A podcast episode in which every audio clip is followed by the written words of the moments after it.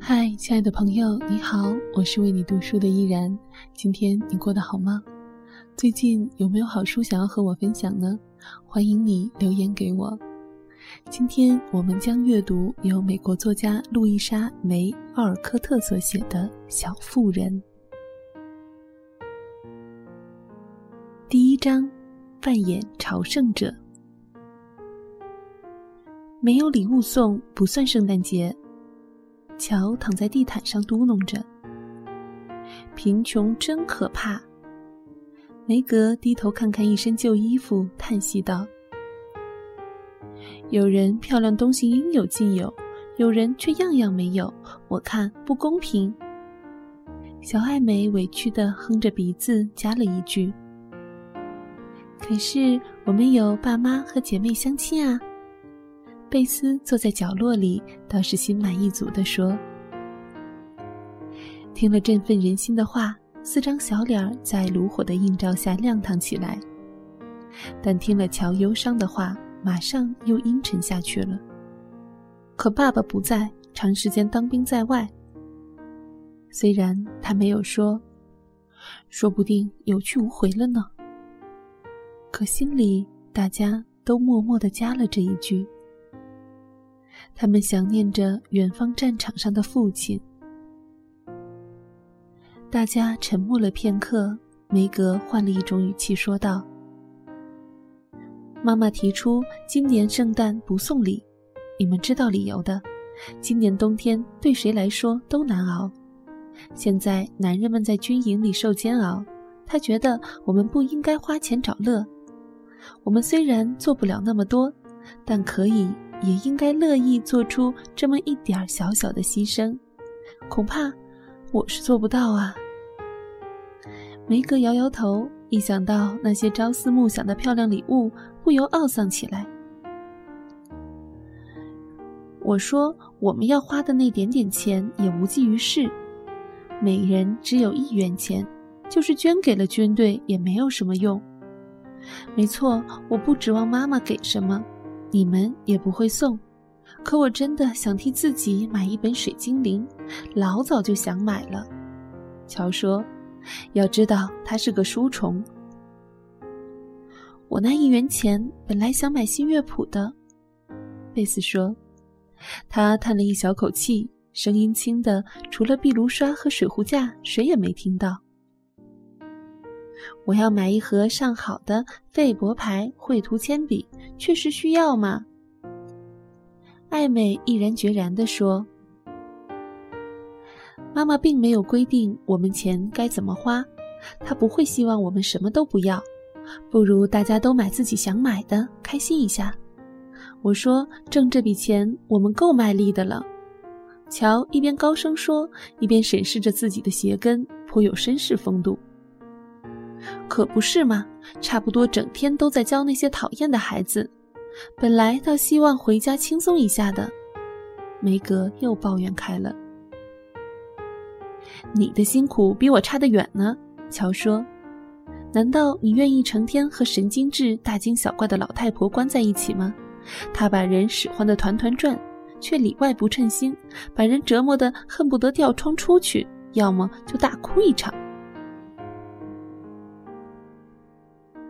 做一点事情就心烦是不好，不过我真的觉得洗碗碟、理东西是世上最糟糕的工作，搞得脾气暴躁不算，手也变得这么僵硬，连琴都弹不好了。贝斯看着粗手，叹了口气。这回大家都听到了，就不信你们哪个人有我辛苦？艾美大声道：“你们反正用不着跟野姑娘们一起上学的。”你功课搞不懂，却老是烦你，还嘲笑你身上的衣服。爸爸没钱，却要被他们标榜，连你鼻子不漂亮也要奚落一下。我想你说的是诽谤吧？不要说成标榜，好像爸爸是个泡菜罐子，要贴标签似的。乔笑着纠正道：“我知道我在说什么，不用讽刺嘛。”就是要多用生词，才能提高词汇量嘛。艾美神气活现的回嘴：“别斗嘴了，妹妹们。”瞧，谁叫爸爸在我们小时候丢了钱？难道你不希望我们有钱吗？天哪，没有烦恼事，我们会有多么快乐，多么乖哦！梅格说，他还记得过去的好日子。前几天你说过，我们过得比金家孩子要快活得多。他们虽然有钱，却一天到晚都在明争暗斗，可以说苦恼不断。我是这么说过，贝斯。嗯，现在还是这么认为呢。虽然不得不干活，我们却可玩可闹。就像乔说的，我们是一票很快活的人。乔尽说这样的土话。艾美不无责备地看着手脚伸展躺在地毯上的长条身躯，道：“乔，马上坐起来，手插入口袋，吹起了口哨。不要嘛，乔，那是男生做的，所以才这么做啊。我最恨粗丫头，一点淑女味儿都没有。我也讨厌装腔作势的妮子，就知道扭扭捏捏。巢中鸟儿和睦相处。”可是老贝斯唱起了歌，脸上的表情滑稽可笑，两个尖嗓门清了下来，化作一阵笑声。窝内斗暂时熄火了。说实在的，姑娘们，你们俩都不对。梅格摆出大姐的架势，开始训话。约瑟芬已经长大，该丢到小子们的把戏，老实些。小的时候这没什么，可现在人高马大，头发都王起来了。要记住，你是大姑娘了。才不是呢！如果头发绑起来算大姑娘，那二十岁以前我绝对只梳两根辫子。乔叫了起来，扯掉了发网，抖落一头栗色的长发。想到自己要长大，要成为马奇小姐，可真是讨厌。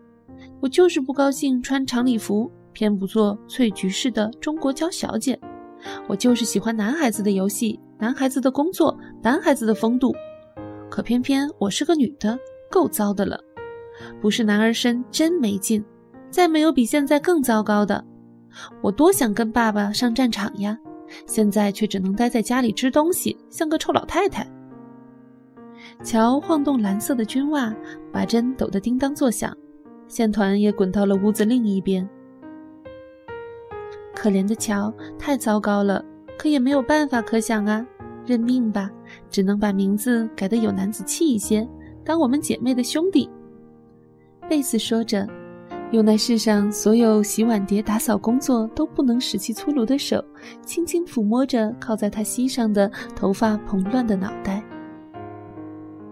至于你，爱美，梅格继续数落说：“你就是太讲究、太古板，你的神态现在有点滑稽。”一不注意就会长成装模作样的小憨鹅。要是不刻意追求高雅，你倒举止优雅，言谈文雅，我挺喜欢的。可你说的那些蠢话和乔的土话没什么两样。如果乔是假小子，爱美是憨鹅，那么我是什么呢？贝斯问，他也想挨一下训。你呀，你是小宝贝，没别的。梅格亲切的回答：“没有人唱反调，因为这位胆小的小老鼠是家中的宠儿。”鉴于读者们都想知道人物长的模样，我们借此机会简单描绘一下坐在暮色中麻利地做着针线活的四姐妹。此时屋外十二月冬雪轻轻地飘落，屋内炉火噼啪窜动。这是一间旧房子，地毯有点褪色。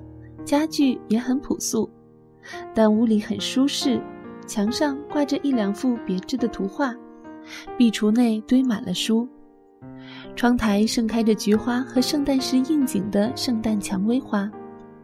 屋里洋溢着一股宁静温馨的居家气氛。玛格丽特，小名梅格，十六岁，是四姐妹最大的一个。她长得十分秀气，体态丰满，肌肤白皙。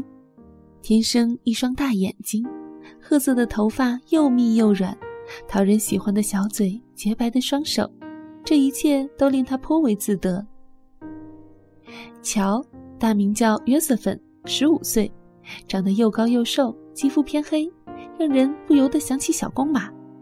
修长的双臂很碍事，似乎永远都无所适从。他嘴巴刚毅，鼻子有点滑稽，灰色的眼睛炯炯有神，好像洞察一切，眼神时而凶巴巴的，时而滑稽可笑，时而若有所思。浓密的长发是他的一个亮点。但是为了利落，通常用发网束起来。乔肩膀宽厚，大手宽脚，穿的衣服显得很宽松。他正在快速长个成年，但姑娘不自在的表情透出几分无奈。伊丽莎白，大家都叫她小名贝斯，十三岁，皮肤红润，秀发光润，双眸明亮，举止腼腆，声音羞怯。面带安详，不露声色。父亲称她为小静，这个称呼完全适宜，因为她似乎活在自己快乐的世界中，只敢与信任、热爱的少数人打交道。艾美年龄最小，却是家中的要员，至少在她自己看来是如此。她端庄秀丽，白肌肤，蓝眼睛，黄头发卷曲着披到肩头。脸色泛白，身材苗条，她举止讲究，颇具年轻淑女风度。四姐妹的性格怎样，容后分解。时钟敲了六下，贝斯扫净了壁炉面，把一双便鞋放在旁边烘暖。看到这双旧鞋，屋里就有了好情绪。姑娘们想起妈妈就要回来了，都兴奋地起来准备迎接。梅格结束了训话，点亮了灯。艾美自觉让出安乐椅，乔忘记了疲惫，坐起来把鞋子凑近炉火。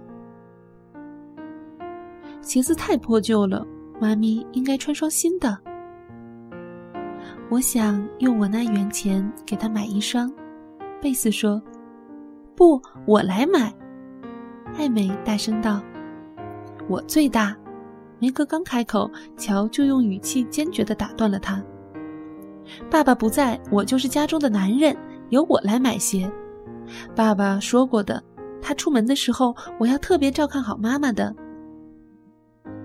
我看，要不这样吧？”贝斯说：“我们每人为妈妈买一样圣诞礼物，自己嘛就别买了。这才像你，乖乖。我们要买什么好呢？”乔叫道：“每个人都静静地思考了片刻，然后梅格好像受自己漂亮的手的启发，宣布说：‘我要送一副精美的手套。’我要送军鞋，送最好的。”乔嚷嚷着。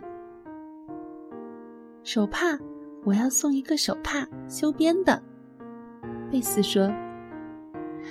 我要买一小瓶古龙香水，妈妈最喜欢的，而且不贵，还可以留点钱给自己买铅笔。接着，艾美说：“那礼物怎么送呢？”梅格问。“放在桌子上，把妈妈叫进来，然后看着她把礼盒打开。难道忘了以前生日是怎么过的吗？”